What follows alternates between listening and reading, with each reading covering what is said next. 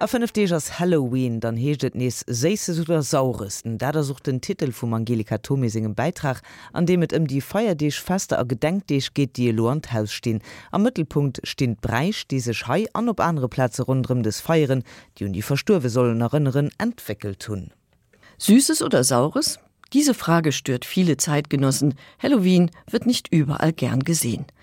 Der 31. Oktober, an dem die evangelischen Christen die Reformation feiern und der den Auftakt zum katholischen Hochfest aller Heiligen bildet, steht neuerdings unter säkularen Vorzeichen. Junge Leute streunen als Gespenster Zombies, Vampire und Hexen verkleidet durch die Nacht. Die Jagd auf Süßigkeiten, Schabernack, Kostümpartys und Horrorfilmvorführungen machen den christlichen Festen Konkurrenz. Kommerz, Vandalismus und fremdes Brauchtum, so lautet die Kritik am Halloweenfest, das vor rund 25 Jahren über den großen Teich schwappte. Das Gruselfest mitsamt seiner schrillen Dekoration in Form von grimmigen Kürbissen, Spinnweben und Fledermäusen wird gemeinhin als Reimport keltischer Traditionen verkauft. Fakt oder Fake. Darüber streiten sich Historiker, Religionswissenschaftler und Ethnologen. Um es vorwegzuschicken, die Quellenlage ist dünn. Fest steht nur, dass irische Katholiken ihre Bräuche mit in die USA nahmen, wo sie sich zu einem lukrativen Event mauserten. Doch zunächst zu den christlichen Feiertagen. Da wäre zum einen der Reformationstag, den die Protestanten seit rund 350 Jahren am 31. Oktober feiern, im Gedenken an Martin Luther, der seine 95 Thesen an diesem Tag im Jahr 1517 an das Portal der Schlosskirche in Wittenberg geschlagen haben soll. Am Tag darauf feiern die Katholiken aller Heiligen. Als im vierten Jahrhundert die Zahl der Tage, die Heiligen gewidmet waren, den Kalender zu sprengen drohte, führte die Ostkirche einen Gedenktag für alle Heiligen ein, der hier bis heute am Sonntag nach Pfingsten stattfindet. Seit Anfang des siebten Jahrhunderts wurde alle Heiligen auch in Rom gefeiert, zunächst kurz nach Ostern, dann ab 835 am 1. November. Im 15. Jahrhundert wurde aus dem Gedenktag ein gebotener Festtag. Wie bei anderen katholischen Hochfesten auch beginnen die Gebete bereits am Vorabend. Allerheiligen bildete lange ein Doppelfest mit aller Seelen. Heute ist der 2. November kein offizieller Feiertag mehr. Der Gedenktag wurde im 10. Jahrhundert ausgerufen und ist der Erinnerung an die Seelen aller Verstorbenen gewidmet. Zu diesem Anlass werden meist bereits am Vortag die Gräber mit Blumen und Kerzen geschmückt und gesegnet. Das evangelische Pendant zu aller Seelen bildet der Toten Sonntag, den die Protestanten eine Woche vor dem ersten Advent feiern. Feste zu Ehren der Toten gibt es in zahlreichen Religionen, zum Beispiel das buddhistische Obon-Fest, das seit dem 8. Jahrhundert in Japan gefeiert wird. An Obon, so glaubt man, kehren die Ahnen zu ihren Familien zurück. Sie werden mit großen Holzfeuern empfangen, mit Speisen bewirtet und mit Laternen, die man zu Wasser lässt, wieder verabschiedet. Der Glaube, dass die Toten einmal im Jahr aus dem Jenseits zurückkehren, ist in vielen Kulturen tief verwurzelt. Ein bekanntes Beispiel dafür ist der Dia de Muertos.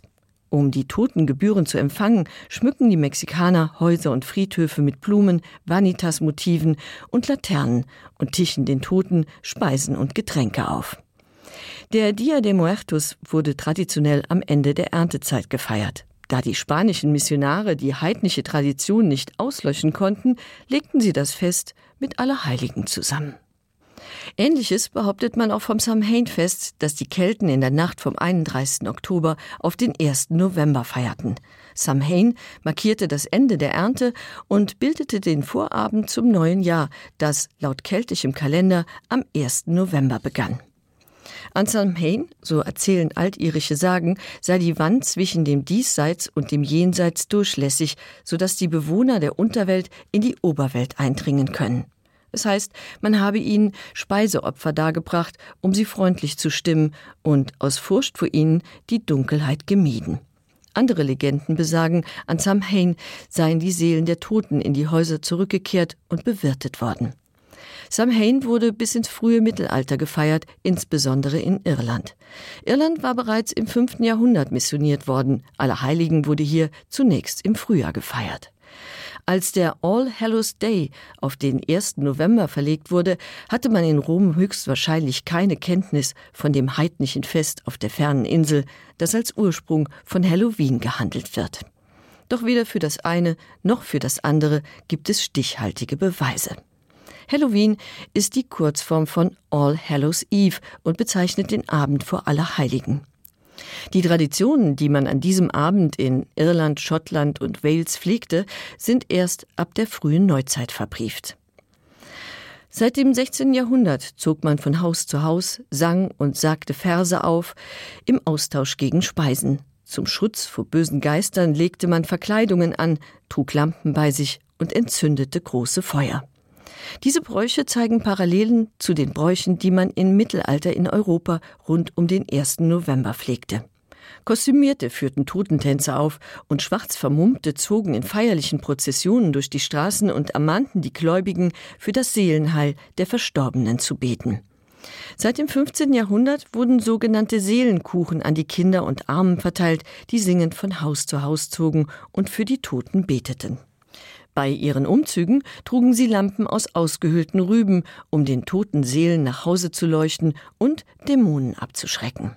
Einige Forscher betrachten die Totentänze als Ursprung der Halloween-Verkleidung, die Verteilung der Seelenkuchen als Urform von Süßes oder Saures und die Rübenlampen als Vorreiter der Kürbisfratze von Jack O'Lantern. Nach der Reformation verschwanden diese Bräuche vielerorts. Nur in weit abgelegenen tiefkatholischen Gebieten wie Irland und Schottland blieben regionale Varianten erhalten und wurden weiterentwickelt. Im 18. Jahrhundert ging man doch dazu über, mit der Verkleidung bösartige Geister nachzuahmen, groteske Gesichter in Rüben zu schnitzen und denjenigen, die keine Gaben spendeten, Streiche zu spielen. Diese Bräuche landeten im 19. Jahrhundert mit den irischen Auswanderern in Amerika. Obwohl die Puritaner das Treiben der Katholiken nicht gerne sahen, fasste das Halloweenfest in den USA Fuß und verbreitete sich von dort aus als Gruselevent in alle Welt. Viele Elemente von Halloween sind in Europa altbekannt und werden bis heute praktiziert. Zum Beispiel das Heichen, das in Luxemburg an Lichtmess Tradition hat, in Deutschland am Martinstag. Bei beiden Anlässen ziehen die Kinder durch die Straßen, singen Lieder und tragen Laternen mit sich. Im Rheinland werden die St. Martinslaternen mancherorts noch aus Runkelrüben geschnitzt.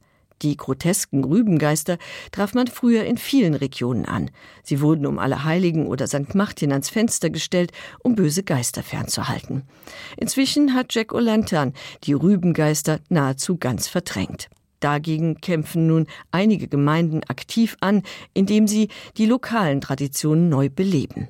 Rübengeister haben auch im moselfränkischen Raum Tradition. Mit den Traulichtern, die um alle Heiligen oder St. Martin aufgestellt wurden, sollte das Vieh vor bösen Geistern geschützt werden. Auch dieser Brauch, der fast vergessen war, erlebt heute eine Renaissance. Schuld daran ist Halloween.